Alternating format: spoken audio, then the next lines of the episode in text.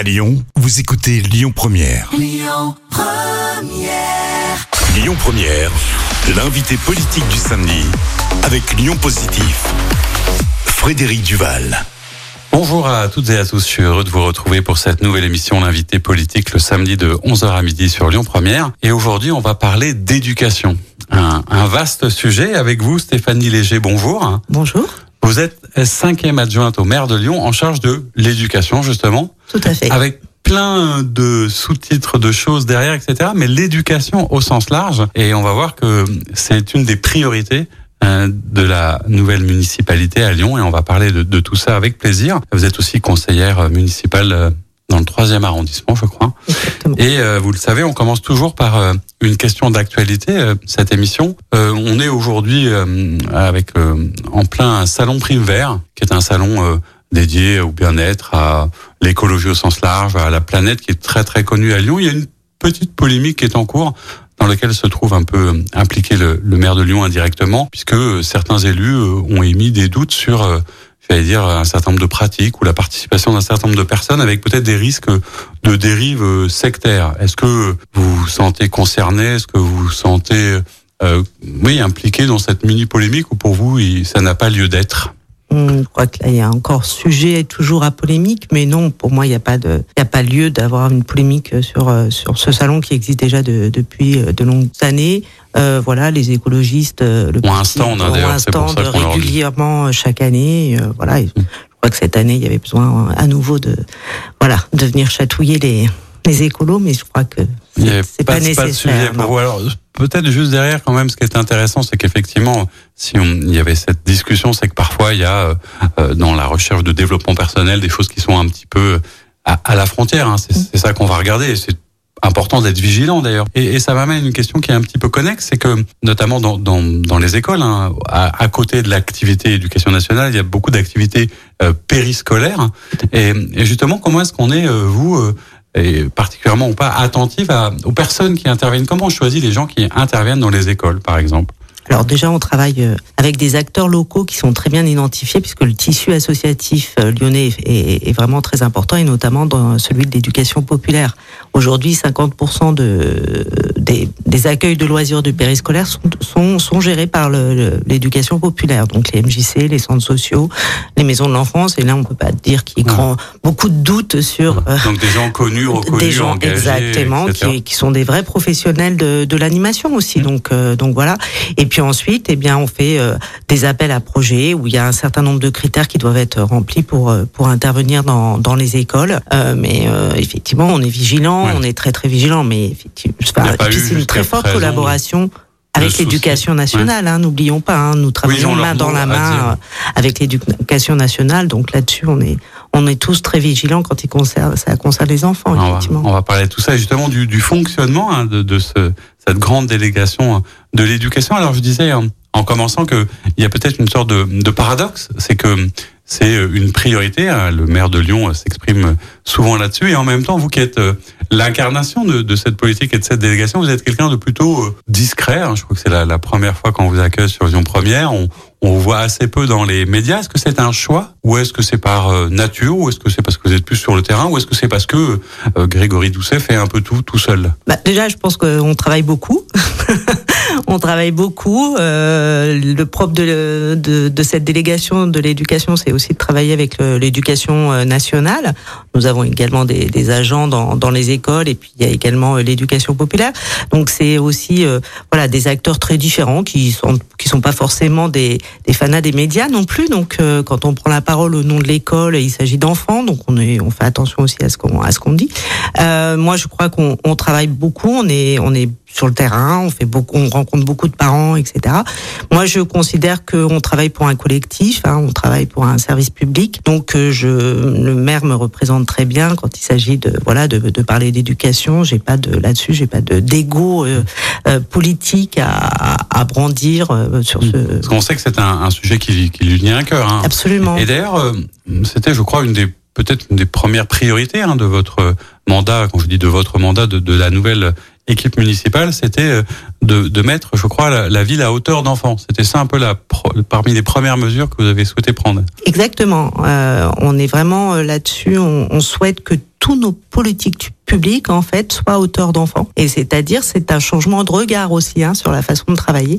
Et c'est de prendre en compte l'enfant, mais de pas seulement faire pour lui, mais aussi avec lui. Et vous enfin, au cours de notre entretien, je, je pourrais vous donner des exemples, mais c'est vrai que et ça concerne pas que l'éducation, ça va concerner euh, les mobilités, euh, ça va concerner le monde de l'entreprise, euh, ça va voilà, voilà le sport, etc. Tout va être c'est comment on travaille pour que les enfants se sentent intégrés dans cette ville et en soient citoyens à part entière en fait, et pas seulement des citoyens en devenir. Non, c'est pas vrai. Aujourd'hui, ils vivent dans la ville et ils ont ils ont leur part et ils ont surtout leur leur place. Leur place. Alors, quelle définition vous vous donnez à, à, à, votre délégation et un mot aussi lourd à porter que éducation euh, Qu'est-ce que vous y mettez dedans? Qu'est-ce que vous voulez apporter? Euh, En quoi c'est différent peut-être d'autres délégations Et qu'est-ce que ça comporte en fait pour vous ce, cette lourde charge quand même. Aujourd'hui, l'éducation, pour moi, c'est tout ce qui va participer, tout ce qui va accompagner, tout ce qui va aider l'enfant à se construire, à, euh,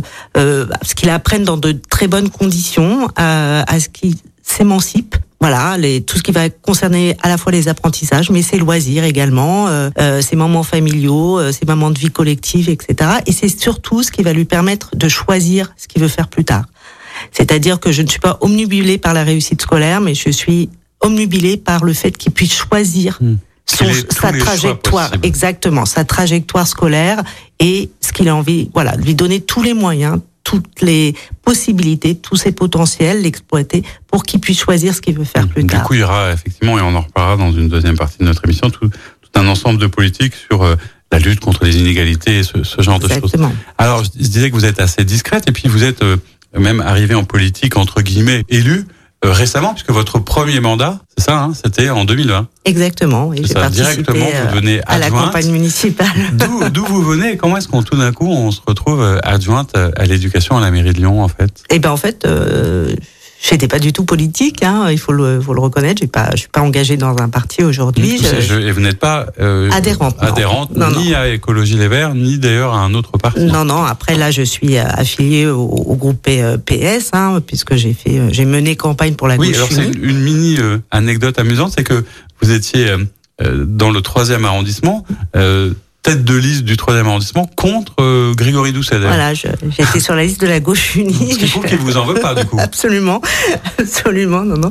Euh, J'ai mené cette, cette première campagne. Mais pourquoi est-ce qu'on est venu vous chercher, vous en particulier, en fait? Alors j'avais une, euh, j'avais une vie associative assez, euh, voilà, assez forte. Euh, J'étais engagée à la FCPE en tant que responsable euh, au niveau départemental. Bon, c'est vrai que j'avais aussi une occupation professionnelle qui fait que j'étais très intégrée dans le dans le quartier, puis dans la vie culturelle lyonnaise.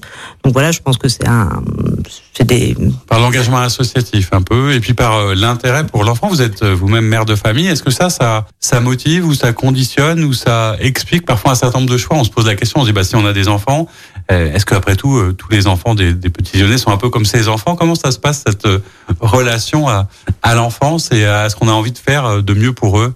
Oui, alors il y a forcément hein, par par ses propres enfants, mais euh, je dirais qu'il y a un, vrai intérêt aussi, un, un, une, vraie préoccupation, une, sorte d'empathie hein, pour euh, pour tout ce qui concerne l'enfance et euh, et l'éducation en, en, général, oui. Après, je, je crois aussi que j'avais une j'ai une forte sensibilité politique aussi. Hein. Je pense que souvent les engagements oui. associatifs, euh, il y a derrière, euh, en tout cas, une conception de la société aussi. Je crois, voilà, de, de ça. Et je crois que c'est aussi peut-être ce qui a interpellé Sandrine Renel, puisque c'est avec elle que j'ai mené campagne à ce moment-là. Une sensibilité, mais qui vous a pas amené à franchir le pas d'un engagement partisan. Qu'est-ce mmh. qu qui vous a retenu dans le fait peut-être de choisir un parti ou un autre, par exemple? Mmh.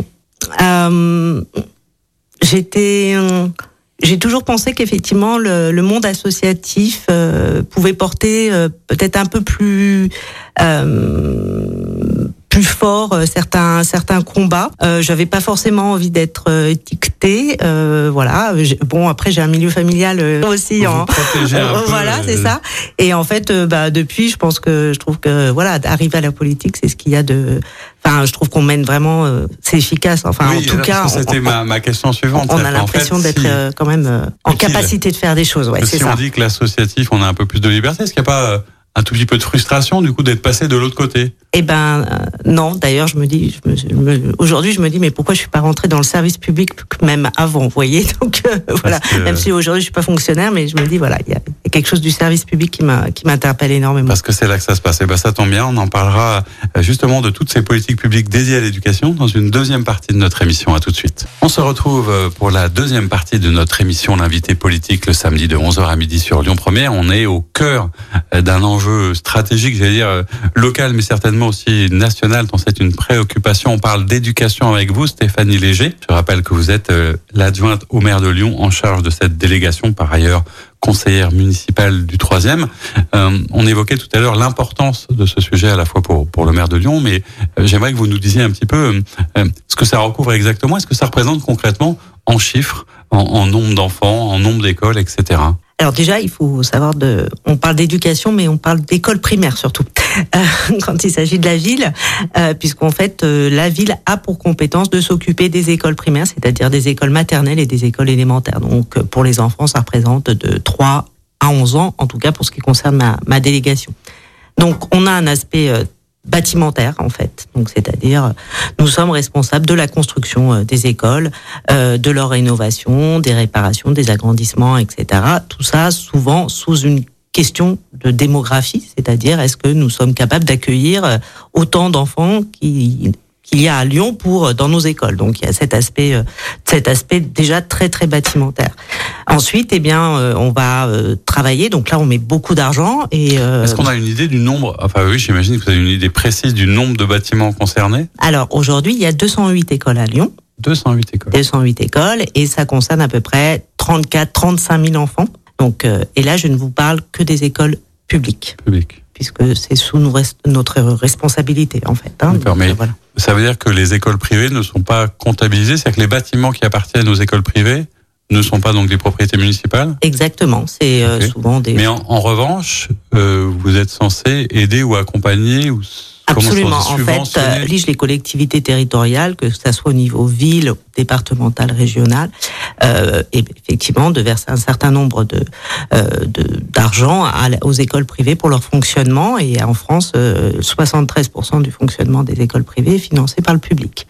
Donc nous participons, nous, Ville de Lyon, à ce financement-là. Et c'est par forfait, en fait, par élève. On calcule un forfait équivalent public et on le verse euh, aux écoles privées. Et ça, ça vous pose euh, un questionnement, une difficulté. Je sais que vous êtes euh, très attaché à l'école publique. Est-ce qu'il y a une opposition, une antinomie? En, en quoi c'est compliqué du coup de subventionner euh, l'école privée euh, Ça veut dire que le public a moins d'argent en fait à la fin, c'est ça? Ou comment vous Bah, D'abord, c'est vous? privé, donc euh, c'est pas sous responsabilité publique. Il s'agit pour moi euh, pas d'un service public d'éducation, hein, même si c'est inscrit dans la loi comme tel, mais euh, voilà. Euh, et puis aujourd'hui, ben les parents font le choix. Le privé a, a une particularité de recruter ses élèves. Ils sont pas soumis comme nous à, à la carte scolaire, c'est-à-dire que l'enfant, euh, en fonction de sa domiciliation, va à son école de secteur. Aujourd'hui, le- les écoles privées, elles sélectionnent en fait, hein, elles choisissent les enfants qui viennent fréquenter leurs établissements. Donc on part sur quand même deux. Euh, et elles, du coup, elles ne, elles, euh, elles participent pas à l'effort euh, de, de, voilà, de de, de, de combattre certaines inégalités qui peuvent exister euh, dans toutes les communes, des inégalités notamment sociales. Donc à, ce titre-là, je trouve ça c'est vraiment euh, il y a un déséquilibre. Ensuite, eh bien effectivement, les parents payent pour pour aller dans ces écoles. Il y a des questions de défiscalisation de dons, etc. Donc je pense qu'elles ont des moyens certainement plus conséquents que les, les écoles publiques et en plus nous on est obligé de les financer. Donc oui, il y a un problème. ouais. Est-ce que les, les, du coup les, les, mauvaises langues pourraient, pourraient peut-être dire que bah s'il y a des écoles privées, c'est peut-être parce que justement euh, l'école publique ne remplit plus ou pas sa mission et que on veut donner une meilleure chance à ses enfants? Est-ce que ça c'est entendable? Est-ce que il y a un vrai combat derrière pour vous quoi de la mixité? C'est qu'il faudrait que l'argent revienne dans les écoles publiques et qu'on donne des vrais moyens à l'école publique. Ce serait ça une des pistes de solution Parce que les écoles elles, privées, si elles existent, c'est parce qu'il y a une demande et un besoin. Alors, qu'il y ait des... Je remets pas en cause l'enseignement privé puisqu'il est euh, reconnu par la Constitution européenne. Là-dessus, il y a la liberté d'enseignement qui me, là-dessus, me pose pas de problème. En fait, c'est vraiment plutôt son financement aujourd'hui qui, qui nous, qui, qui m'interroge et qui nous interroge à, plusieurs hein, au niveau de la municipalité. C'est la hauteur du, financement et c'est surtout qu'aujourd'hui l'école publique ne va pas très bien. voilà, sur, sur de multiples facteurs, on le voit dans le problème de recrutement des, des enseignants, sur l'accueil des enfants en situation euh, de handicap. On, a vu aussi les résultats des différentes études PISA qui euh, voilà montrent que euh, eh bien en maths, en français, etc. Les enfants bah, n'apprennent plus de la même façon, etc. Et aujourd'hui, bah, on est plutôt dans une dévalorisation, une disqualification de ce que du, service public d'enseignement. Et je trouve qu'effectivement, on a besoin de mettre des moyens. Enfin, des enseignants qui sont quand même mal payés. Aujourd'hui, ils le revendiquent, voilà. Et on, on ne mobilise pas suffisamment pour les écoles publiques, que ça soit dans des, écoles dites ordinaires ou des écoles qu'on parle de REP, REP plus qui sont des écoles quartiers politiques de la ville. Mmh. Et, et c'est vrai que euh, on a on a une vraie euh, en termes de budget. Parce qu'on a vu 208 bâtiments, 35 000 élèves, ça représente quoi en termes d'investissement et de fonctionnement pour la ville de Lyon la gestion de, de cette délégation? Alors c'est euh, il y a 4000 à peu près 4000 agents qui travaillent dans les écoles, que ça soit des agents d'entretien, que ça soit des agents euh, de restauration scolaire, plus toute la, la, partie animation périscolaire. Et puis après, on a des gros budgets d'investissement en, en termes de, bah, de voilà d'investissement. On a on a investi plus de 350 millions sur sur le mandat. Donc c'est c'est énorme. Avec en plus, j'imagine une difficulté parce que on est dans une période de nécessaire sobriété énergétique mmh. et que les écoles qui représentent souvent un tiers ou un quart hein, des bâtiments euh, communaux ont besoin d'être même rénovés, réhabilités. Est-ce qu'il y avait euh, un, un, parc de bâtiments qui était euh, abîmé dans un bon état ou est-ce qu'il y avait un plan euh, nécessaire de réinvestissement, de rénovation qui s'est imposé à vous quand vous avez quand vous êtes arrivé en 2020 Alors, quand on, on arrivait, les écoles les écoles étaient pas en très bon état. Hein. On a une sorte de dette patrimoniale sur le bâti scolaire euh, qui, est, qui, est, quand même importante. Euh, il y avait eu des ouvertures de nouvelles écoles, euh, très bien, mais c'est vrai que celles qui existaient n'ont pas été fortement entretenues. Et puis effectivement, il y a la volonté de la, la, de la ville de Lyon de travailler la question énergétique. elle est hyper importante bah, parce qu'effectivement, c'est des écoles qui sont souvent âgées. Hein, c'est des écoles Jules Ferry, et donc il y a des déperditions énergétiques. Et puis il y a aussi la question du confort d'été. Hein, Aujourd'hui, on sait qu'au 1er juin, de, souvent il fait très très chaud dans les écoles. Euh, et donc on a besoin de traiter ça pour le confort des enfants en fait, pour que les gens puissent travailler dans de bonnes conditions dans nos écoles. C'est pour ça que quand on parle des, des bâtiments, d'ailleurs une des premières euh, euh politiques mises en place, si, si j'ai bien retenu ou, ou entendu, c'était tout ce qui concernait euh, notamment la, la végétalisation des cours d'école, c'est ça? Mmh. En quoi c'était une priorité? Qu'est-ce que ça apporte concrètement euh, au quotidien euh, de nos enfants? En fait, la végétalisation des cours d'école, bah, pour faire le lien avec ce que je viens de dire, d'abord, c'est souvent les cours d'école, c'est complètement, c'est du bitume, c'est du béton sur plusieurs euh, mètres carrés. Et donc, il était vraiment important de pouvoir détruire ce genre de, de surface pour euh, détruire en fait les îlots de chaleur. Hein. C'est vraiment euh, insupportable quand il n'y a pas d'ombre, les enfants jouent là. Euh, il y avait aussi un autre enjeu, c'était que eh ben, les, les cours d'école, ce sont pratiquement les seules surfaces dans les écoles qui n'ont pas changé ces 20 dernières années. Elle, il y a pratiquement rien. Il y a deux cages de foot et puis c'est tout. Euh, donc, c'était aussi de réinventer ces espaces en fonction des besoins exprimés par les enfants et la communauté pédagogique. Et puis, euh, eh bien voilà, donc repenser et aussi apporter au plus proche des enfants du vivant, c'est-à-dire euh, bah euh, voilà des arbres, des, de l'herbe, euh, des la végétation et peut-être des insectes, voilà. Donc il y avait un, il y avait il y avait plusieurs objectifs et il y a plusieurs objectifs dans cette végétalisation. C'est une des choses qui était possible à faire assez rapidement. C'est-à-dire que depuis votre élection, c'est-à-dire qu'en presque trois ans, est-ce qu'on a une idée précise du nombre de, de cours qui ont été transformés, du nombre d'écoles concernées? Alors rapidement, c'est pas très rapide parce qu'en fait, on consulte les enfants. Et on revient sur cette ville des enfants, c'est-à-dire qu'on on parle de leurs attentes à eux, exactement, de leurs besoins, et, leurs sentiments. Voilà, et puis de tous les adultes qui travaillent avec eux, les enseignants, les animateurs, communauté scolaire. Voilà, exactement. Donc ça prend trois quatre mois. On imagine la cour idéale et puis on part de, de, cette cour idéale, voilà. Et puis ensuite, eh bien nous, on peut intervenir dans les écoles que pendant l'été. Donc en fait, un projet de végétalisation d'école, ça peut prendre entre 12 et 18 mois. Donc là, on en a euh, à peu près travaillé sur euh, une dizaine euh, déjà et on a lancé une quinzaine de concertations et il y a peu près 40 écoles autres qui vont commencer. Donc, on devrait arriver à 60 écoles sur le mandat, à peu près une 60, 70 écoles sur le mandat. Quand on réfléchit d'ailleurs à, à, changer un peu nos cours d'école, on, réfléchit aussi, vous parliez des cages de foot, à peut-être une nouvelle manière euh, de jouer ensemble. Et je crois que la question un peu de, de la mixité, alors mixité sociale, vous en parliez, mais aussi de la, cette mixité euh, fille-garçon, c'est un sujet, je crois qu'il y a eu des, des micro-discussions peut-être polémiques un peu sur justement est-ce que les cours sont genrés, comment est-ce qu'on fait, etc. C'est quoi la, la, la politique de, de, de, la commune sur cette question justement qui se matérialise du coup à travers les aménagements dans les cours? Alors moi je parle je parlerai pas de questions genrées en fait, je vais surtout parler de qui utilise en fait et comment est utilisée euh, une cour en fait. Et effectivement c'est lorsqu'on observe le fonctionnement d'une cour, eh bien il y a un espace très central qui est souvent envahi par un, un, un jeu de ballon, mmh. voilà, et c'est souvent toujours les mêmes groupes d'enfants alors, euh, les plus grands de l'école et souvent des garçons. Et ensuite, autour, on a une sorte de périphérie où vont être les tout petits, les CP et souvent les filles qui courent de moins en moins. Et ça, en fait, c'est pas Stéphanie Léger. C'est, il y a eu des études de sociologues qui se sont pensés là-dessus. Donc, en fait, quand on réaménage une course, on se dit, mais comment on peut occuper de façon équitable euh, cet espace-là et que tous les enfants puissent y trouver quelque chose? Il y en a qui veulent être au calme, il y en a qui veulent expérimenter, mettre les mains dans la terre. Il y en a qui veulent jouer au ballon. Euh, il y en a qui veulent faire euh, des parties de, de jeux collectifs, etc.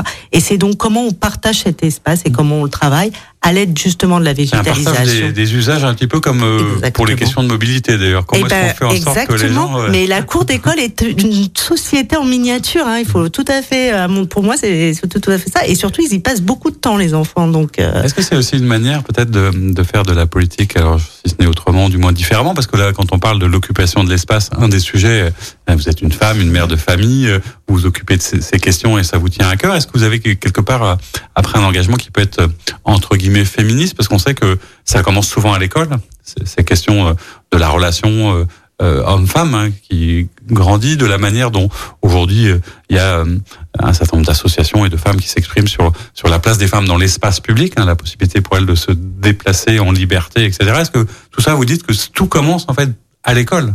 Il y a beaucoup de choses, oui, qui se qui se jouent à l'école sur la représentation. Euh, par exemple, on a on a des activités sur la façon de d'imaginer les métiers où les enfants, de, on vient, il y a des parents qui viennent présenter leur métier, etc. Et on essaye toujours d'introduire cette idée aux filles qu'elles peuvent faire ce métier-là, même si c'est un homme qui vient le présenter. Voilà, c'est des choses comme ça. On on va pas faire d'activités spécifiquement égalité filles-garçons, mais dans toutes les activités qu'on va faire, on va être le plus inclusif possible, que ça soit vis-à-vis du handicap, que ça soit vis-à-vis -vis de l'égalité que ce soit vis-à-vis de toutes les discriminations, différenciations qui peuvent exister. Est-ce qu'on introduit aussi dans, ces aménagements, parce qu'on est sur le bâti, on parlera aussi des activités, mais c'est des vrais sujets et qui concernent d'ailleurs euh, plus souvent les, petites filles. D'ailleurs, quand on réamène, c'est la, question des toilettes, par exemple, qui, qui pose des, vraies difficultés pour le coup. Euh, euh, de, propreté, d'aménagement, etc., ce qui empêche un certain nombre d'enfants d'aller aux toilettes, qui, se retiennent. Enfin, c'est pas bon du tout pour la santé. Est-ce que tout ça aussi c'est pensé, c'est intégré, c'est réaménagé? Alors aujourd'hui, et notamment suite à la crise Covid, hein, c'est vrai que la question euh, de tout ce qui est toilette, lavabo, euh, s'est posée de façon beaucoup plus accrue, notamment dans les aménagements des nouvelles écoles ou dans les agrandissements, etc. Euh, moi, je suis un peu obsédée par les toilettes. Alors peut-être peut-être parce que effectivement là, je suis une femme, euh, mais on nous on nous j'ai souvent des témoignages de petites filles qui se retiennent la journée, etc., etc. Alors déjà, euh, maintenant, dès la maternelle, on essaye d'isoler les filles et les garçons parce que la question de l'intimité se, voilà, se, pose, de voilà, de plus en plus tôt, interroge les parents également. Voilà, donc c'est vrai que c'est une vraie préoccupation et je crois que là-dessus, euh, toutes les collectivités font des efforts pour aller vers ça avec plus d'intimité et plus de, de, de, de, toilettes disponibles aussi, hein, parce que c'est souvent la, le fait qu'il y en ait peu qui, qui crée des problèmes. Donc ça, c'est pensé au niveau des bâtiments. Donc on le voit, c'est dès qu'on touche un peu à quelque chose, euh, tout bouge. Tout bouge. En même temps, il y avait aussi euh, euh des aspects hors des murs, c'est-à-dire que les écoles ont été aussi un protégées avec des rues, euh, avec une moindre circulation. Ça aussi, c'est de votre ressort ou, ou c'est d'un autre adjoint qui s'occupe de ça? Comment est-ce que vous verrez le fait que les écoles aient été mise à la fois à hauteur d'enfants avec des mobilités différentes Alors, les écoles participent, hein, parce que quand il y a souvent des piétonisations ou sécurisations dans les ruelles, c'est un autre adjoint qui s'en occupe, mais on travaille énormément main dans la main, oui. Mmh. Là, c'est vraiment une question de comment les enfants occupent l'espace autour de leur lieu où ils passent le plus de temps, c'est-à-dire l'école. Donc c'est comment ils arrivent de façon sereine, de façon apaisée à l'école, comment ils en repartent, et euh, pour essayer aussi de multiplier tout ce qu'on appelle les mobilités douces, donc qu'ils y arrivent déjà à pied et non plus en voiture, ou qu'ils viennent en vélo ou en, ou en trottinette. Hein. Nous organisons d'ailleurs une journée de défi vélo euh, au mois de juin et, et ça, a ça avait très bien marché l'année dernière. Autre sujet qui préoccupe euh, beaucoup les, les, les, parents que nous sommes et, et qui concerne euh, nos, enfants, c'est la question de évidemment de la restauration scolaire, hein, qui est de la responsabilité de la, de la commune. Euh, on a beaucoup interviewé parfois le choix soit des prestataires, sur le fait de, de se mettre en régie, etc. Quelle est votre vision là-dessus? Quelle est votre envie? Est-ce que nos enfants mangent bien à l'école? Et comment est-ce qu'ils peuvent manger euh, mieux? Alors, on part déjà d'une réalité. On sert 26 000 repas par jour à Lyon, hein, donc c'est pas, on peut pas faire de la comme à la maison. c'est pas possible. Donc on travaille avec effectivement un prestataire euh, qui est Elior.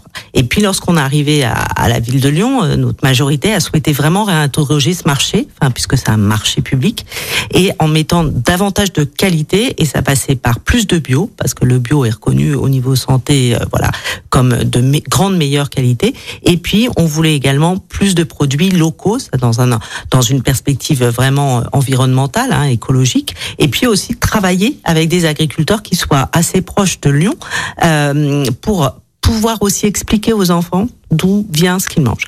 Donc en fait, on était vraiment dans une stratégie euh, du champ à l'assiette et de l'assiette à la poubelle, parce qu'on travaille aussi sur le tri des biodéchets. Voilà. Et donc pour nous, c'était vraiment important de retravailler ce, ce marché-là. Et aujourd'hui, effectivement, on a développé, on, développe, on propose une alternative végétarienne quotidienne, mmh. et euh, nous avons un repas euh, par, par semaine avec de la viande de très grande qualité, qui est bio ou de label rouge, et du poisson. Oui, c'est vrai que vous avez d'ailleurs commencé votre mandat avec ce fameux sujet de, du menu unique Okay. C'était quoi Là encore une polémique inutile ou ça a été mal expliqué et mal compris? Non, c'était une politique, euh, c'était une polémique inutile effectivement. On était vraiment dans une question d'organisation là en pleine période Covid et la, la, la, ville avait vraiment la volonté de faire passer le maximum d'enfants, de faire manger le maximum d'enfants en peu de temps en fait. Donc, on le voit, les, les, les, sujets ne manquent pas et on poursuivra tout ça dans une troisième partie de notre émission. À tout de suite. On se retrouve pour la troisième partie de notre émission, l'invité politique, le samedi de 11h à midi, toujours sur Lyon Première et toujours toujours avec Stéphanie Léger. Je rappelle que vous êtes euh, maire adjointe en charge de l'éducation à la mairie de Lyon, conseillère municipale du troisième. On a fait le tour un petit peu de... Alors on peut pas faire le tour, mais on a regardé beaucoup de choses qui se passaient dans nos bâtiments, dans nos écoles, etc. Il y a un petit sujet qu'on n'avait pas évoqué, mais savoir quelle était votre marge de manœuvre là-dessus, etc. On parlait beaucoup euh, à la fois de mixité, mais aussi d'inclusion.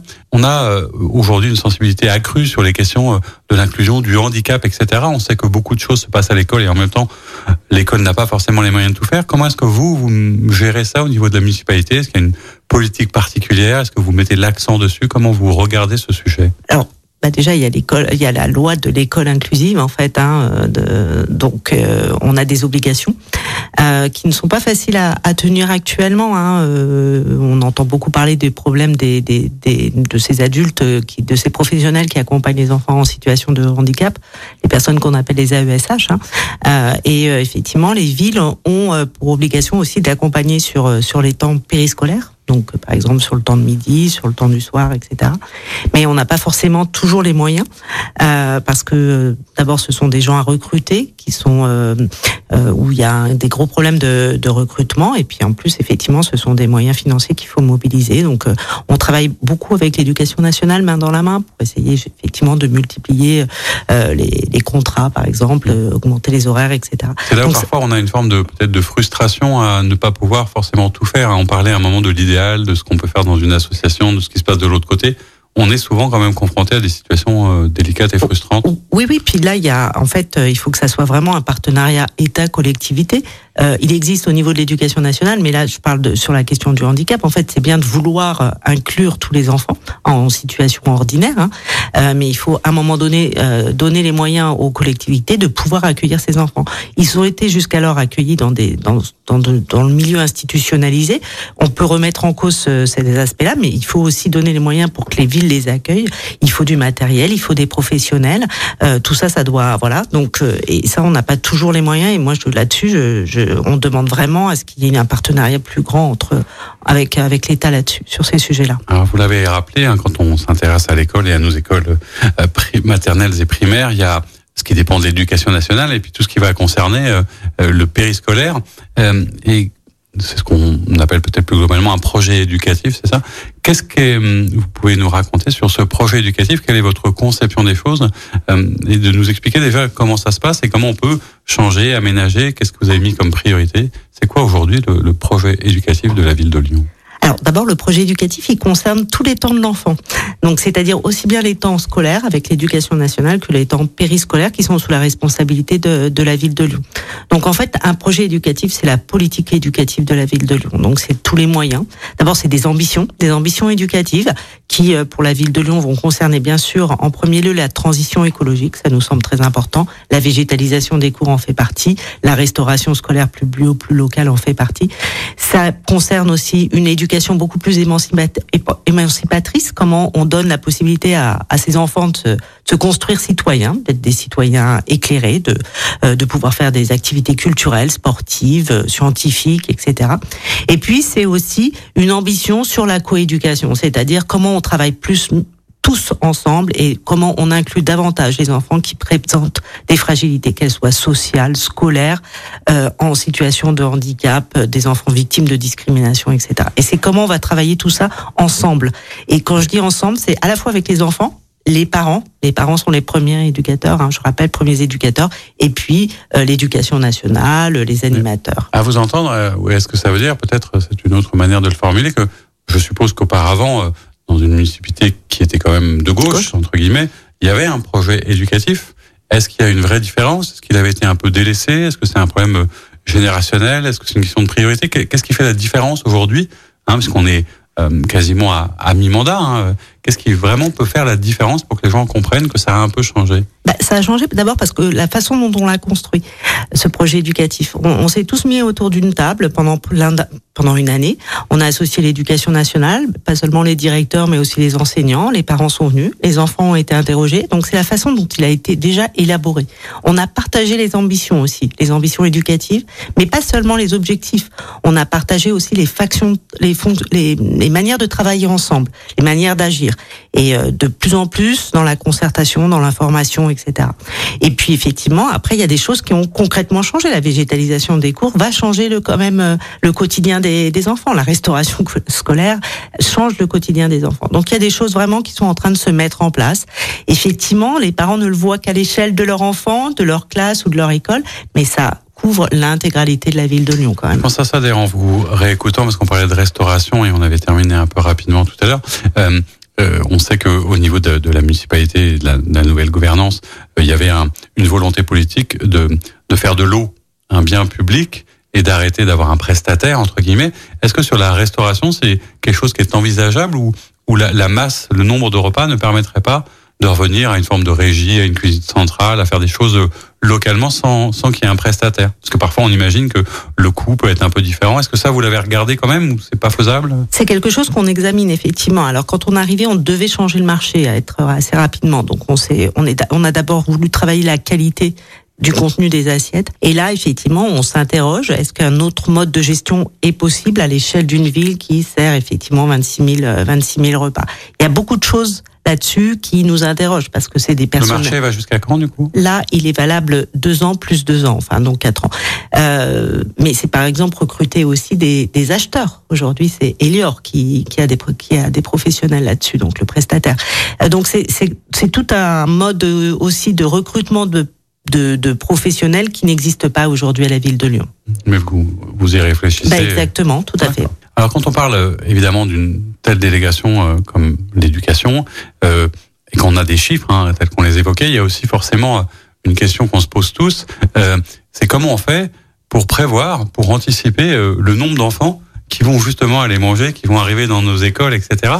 Et, et, et je crois savoir, et, et vous me l'avez dit d'ailleurs en, en, préparant cette émission, qu'il y a des, des sujets de, démographie aujourd'hui sur, sur nos enfants. Est-ce que ça veut dire que il y a moins d'enfants à Lyon? Est-ce que ça veut dire qu'ils partent? Est-ce que ça veut dire qu'est-ce qui se passe concrètement sur le nombre d'enfants et les perspectives d'anticipation? Alors effectivement, c'est une question très importante. Aujourd'hui, euh, nous avons la responsabilité de construire, d'entretenir des écoles pour accueillir un certain nombre d'enfants. Donc nous devons à peu près prévoir euh, bah, ce qui va se passer l'année prochaine et l'année suivante. Et le Covid a complètement bouleversé les prévisions à Lyon, hein, les projections démographiques. Et effectivement, depuis 2020, euh, les, euh, les, effectifs scolaires, ce qu'on appelle donc le nombre d'enfants scolarisés dans les écoles publiques lyonnaises, baisse, mais baisse de façon importante. Euh, alors ça ne concerne pas que la ville de Lyon, c'est un phénomène sur la métropole, mais carrément sur le département du Rhône. Hein. Il, y a des, il y a plusieurs facteurs certainement qui expliquent cette baisse-là, mais c'est des baisses importantes. Aujourd'hui, pratiquement 10% des effectifs scolaires de primaire sont partis de Lyon. Donc euh, ça va bien effectivement jouer sur le nombre d'enfants dans les écoles, euh, sur le nombre d'écoles que nous devons construire aussi. Hein. C'est des choses, voilà. Euh, quand on décide une construction d'école, ça prend 5-6 ans, effectivement. Et bien, au bout d'un moment, s'il n'y a plus d'école dans le quartier, d'enfants dans le quartier, ça va être problématique. Donc aujourd'hui, on est vraiment très attaché à ces prévisions euh, démographiques. On travaille beaucoup avec l'éducation nationale, mais c'est vrai que à la rentrée prochaine, il y aura encore certainement un nombre important de fermetures de postes d'enseignants, donc fermeture de classe. Mais alors qu'est-ce qui commence d'ailleurs? C'est c'est la mairie qui dit qu'elle ferme une classe, c'est parce qu'il y a plus de profs en face, c'est parce qu'il y a plus d'enfants. Comment ça se passe la mécanique? Parce que c'est généralement euh, assez mal euh, soit vécu, soit compris par les familles qui se disent euh, c'est la catastrophe, on ferme une classe. Est-ce que c'est si grave que ça? Alors exactement, c'est les parents d'élèves élus notamment dans les écoles sont, sont très préoccupés. En fait, ce qui se passe, c'est que dès janvier, là, nous travaillons avec l'éducation nationale sur ce qu'ils appellent les remontées euh, pédagogiques, donc c'est-à-dire les directeurs combien ils sentent d'enfants il y aura à l'année prochaine. Et nous, on a ce exactement ce même genre de, de remontée. On confronte ces chiffres et effectivement, euh, on sait à peu près bah, si euh, l'école Pasteur, Herriot, etc. aura euh, 300, 400 enfants. Et en fonction de ça, l'éducation nationale va décider si elle supprime ou si elle ouvre des postes. Euh, voilà. Et c'est ces prévisions-là, en fait, que nous travaillons avec l'éducation nationale. Ce qui m'importe et ce qui nous importe, nous, ville de Lyon, c'est pas tant qu'on supprime des postes, c'est qu'en fait, le nombre moyen d'enfants par classe reste raisonnable. Et cette dernière année, il était à peu près 25, pour, 25 enfants par, classe, ce qui est plutôt raisonnable et plutôt des bonnes conditions de, de, travail. Si on supprime un poste dans une école et donc on ferme une classe et on que ce, les enfants. Voilà, est-ce que ce ratio-là va augmenter? Est-ce que ce nombre d'enfants va augmenter ou est-ce qu'il va rester constant? Et c'est ça que nous travaillons vraiment avec euh, avec l'éducation nationale. Et puis il y a plein de choses aussi qui doivent être prises en compte. Quand il y a des dispositifs particuliers, par exemple l'accueil d'enfants handicapés, forcément ça joue sur l'équilibre de, de, de l'école. Voilà, donc il y a il y a des choses sur lesquelles nous que nous tenons en compte quand nous discutons avec l'éducation nationale. Oui, donc c'est quand même un une nécessité d'anticipation, mais c'est pas facile à faire parce que on se dit aussi, alors concrètement, quand on ferme une classe, on, on la mure pas, hein, cet espace reste là, mais est-ce que c'est pas aussi parfois une, un moyen, une possibilité d'accueillir différemment les enfants hein, dans un certain nombre de, de secteurs? C'est une politique nationale, je crois, qui avait été euh, voulue par, par le président Macron, de, de dédoubler les fameuses classes de CP dans certaines zones prioritaires. Est-ce que ça, du coup, euh, vous l'avez mis en place? Vous avez pu le faire dans les différents bâtiments? Est-ce qu'il y en a qui, rendait ça impossible? Comment on s'organise quand on doit mettre en place quelque chose comme ça, par exemple? Alors effectivement, dans les, ce qu'on appelle les écoles REP et REP+, donc quartier politique de la ville, les CPCE1 ont été dédoublés, donc à 12 ou entre 12 et 15 enfants par classe, et, les grandes sections également. Et donc là, l'année prochaine, euh, nous devons dédoubler les grandes sections de REP. Et alors, comment on fait? Parce qu'en fait, on peut pas pousser les murs. Hein. Donc, est-ce qu'on a des classes disponibles? Est-ce qu'on a des endroits disponibles? Tout ça, c'est des discussions. Mais nous mettons en place, ben, nous, effectivement, nous devons intervenir par des travaux, par exemple, pour diviser en deux une classe si on n'en a pas en supérieur, etc. Tout ça, ça prend énormément de temps et c'est des discussions avec les parents d'élèves aussi pour, euh, pour bien leur expliquer la situation. Est-ce que c'est, alors justement, on, le voit quand même depuis le début de ces missions qu'il se passe beaucoup de choses, qu'il y a beaucoup de sujets, que vous avez l'impression d'avancer. Et pourtant, euh, et on l'évoquait, on revient un peu au démarrage, c'est que il y a une forme à la fois de discrétion et une communication qui n'est pas forcément évidente sur ces sujets. J'oserais même dire qu'elle n'imprime pas forcément, puisqu'il y a, ça vous aura pas échappé, je suppose, un, de nos confrères qui a fait un, sondage assez récent interrogeant les Lyonnais sur leur maire, hein, Grégory Doucet, à mi-mandat et où quasiment deux Lyonnais sur trois disent qu'ils sont mécontents, qu'ils comprennent pas, qu'ils voient pas ce qui se passe, etc. Qu'est-ce que ça vous inspire Ou est-ce que vous trouvez ça injuste, euh, pas sympa, pas honnête, alors que vous faites plein de choses? Comment vous avez vécu ça? Est-ce que vous savez d'ailleurs comment Grégory Doucet l'a vécu? Alors c'est pas injuste, hein, c'est un ressenti, donc euh, je pense que ça correspond à leur euh, effectivement à ce qui à ce qu'ils ressentent. Je crois que, en tout cas pour ma part, hein, euh, je, je, pense que on ne valorise pas suffisamment. on est dans un dialogue avec les entre guillemets les usagers des écoles, les parents d'élèves des écoles, mais on n'est pas sur un dialogue peut-être plus large qui concerne l'ensemble l'ensemble l'ensemble des Lyonnais. Je pense qu'il faut, faut qu'on donne à voir à faire comprendre, enfin à comprendre à ce qu'on fait, ce qu'on explique, euh, voilà, qu'on emmène euh, et peut-être les parents davantage dans les écoles, etc. En tout cas pour ce qui concerne euh, l'éducation, on est peut-être dans un manque de communication, de valorisation surtout de, de ce qu'on fait. Est-ce qu'il n'y a pas aussi parfois un choix, parce qu'on parlait de, de mini polémiques à droite à, gauche, Grégory Doucet a son fonctionnement à lui, etc. Il est parfois un peu abrupt ou un petit peu passionné ou engagé. Ça crée parfois des clivages qui, quelque part, presque éloignent des vérités ou des vraies réalités. Ça nous emmène parfois ailleurs. Est-ce que ça vous agace pas parfois qu'on parle de sujets stupides alors qu'il y a des choses plus importantes? Est-ce que vous voulez pas un petit peu de temps en temps d'être aussi passionné, engagé ou parfois un peu clivant? Écoutez, ça, alors pour le coup, euh, moi je pense qu'il a des, effectivement, il a des avis assez tranchés sur certaines questions que moi j'ai assez euh, partagées. Je, vous, vous cache pas que le, le duel avec Darmanin m'a fait, euh, voilà, je trouvais que c'était intéressant qu'un maire d'une grande ville, euh, voilà, s'oppose à Darmanin sur certains sujets comme ça. Voilà, ne le laisse pas dans sa communication, juste dans sa, sa, communication toute seule, tout seul. après, effectivement, je pense que nos, nos, enfin, on a, on fait des choses structurantes on change quand même beaucoup de choses. Et là, on a besoin peut-être de, s'exprimer beaucoup plus clairement, effectivement, et d'expliquer, d'aller peut-être plus au devant aussi des Lyonnais. Bon, ben, on suivra ça avec attention. Alors, on est samedi, le lendemain, évidemment, c'est dimanche. Une de mes questions traditionnelles, c'est de savoir euh, ce qu'on fait quand on fait pas euh, de politique et si, en fait, quelque part, vous êtes un peu tout le temps euh, concentré sur vos délégations. Vous me disiez que c'est parfois un peu plus calme pendant les vacances, du coup? Hein, exact. Votre, bah votre délégation. Qu'est-ce que vous faites dans ces cas-là euh, on, on, parlait de votre vie professionnelle euh, et voilà, vous avez travaillé dans une structure bien connue des Lyonnais qui est l'Institut Lumière pour pour ne pas le citer, mais est-ce que du coup vous avez le temps d'aller au cinéma par exemple? Qu'est-ce que vous faites de votre dimanche quand vous le faites pour vous? Eh ben, Je le passe déjà en famille. voilà, je profite de, de mes enfants euh, parce que il faut pas le cacher. Hein, un mandat politique, ça prend beaucoup de temps et c'est bon, normal, mais voilà, c'est un vrai investissement. Euh, donc je vais beaucoup au cinéma. Oui, j'essaye d'aller au cinéma. Là, j'en profite pendant les vacances surtout. Ouais. Qu'est-ce que vous avez vu euh, récemment qui vous a particulièrement Alors, que beaucoup aimé. J'ai beaucoup aimé Divertimento, euh, voilà, qui est un film euh, très simple, mais un, un on sent super bien en fait, euh, voilà, sur euh, sur le destin de deux jeunes filles de Stein dans le 93. J'ai trouvé ce film assez voilà intéressant et notamment c'est le thème de l'éducation en plus, hein, voilà. Parce que ça permet comment on s'émancipe à travers aussi l'éducation. Exactement. Là, c'était c'est plus l'éducation musicale, mais c'est une forme d'éducation. Voilà, j'ai trouvé ce film formidable. D'ailleurs, je pense que tous les jeunes devraient le voir parce que voilà, ça, ça peut donner. Euh, on sait ça donne la voie des possibles en fait, de ce dont on parlait tout à l'heure. Euh, j'ai beaucoup aimé un film qui s'appelle Nostalgia, qui est sur le, retour à, à, Naples, voilà, d'un d'un homme qui, qui, a été confronté à la mafia, euh, The Banshees, voilà, Donc pas mal de le temps d'y aller quand même un petit peu, le temps d'écouter un peu de musique. Alors vous savez, on se quitte en musique. Vous avez choisi Dominique A, mais une version peut-être un peu moins connue, une chanson en tout cas moins connue qui s'appelle Le courage des oiseaux. Pourquoi ce choix de chansons Alors d'abord, bah, euh, parce que j'aime bien danser. oui, parce besoin de me Voilà, j'aime bien me défouler des fois et je la trouve très rythmique. Et puis euh, c'est sur euh, les oiseaux en fait qui sont sur les fils électriques.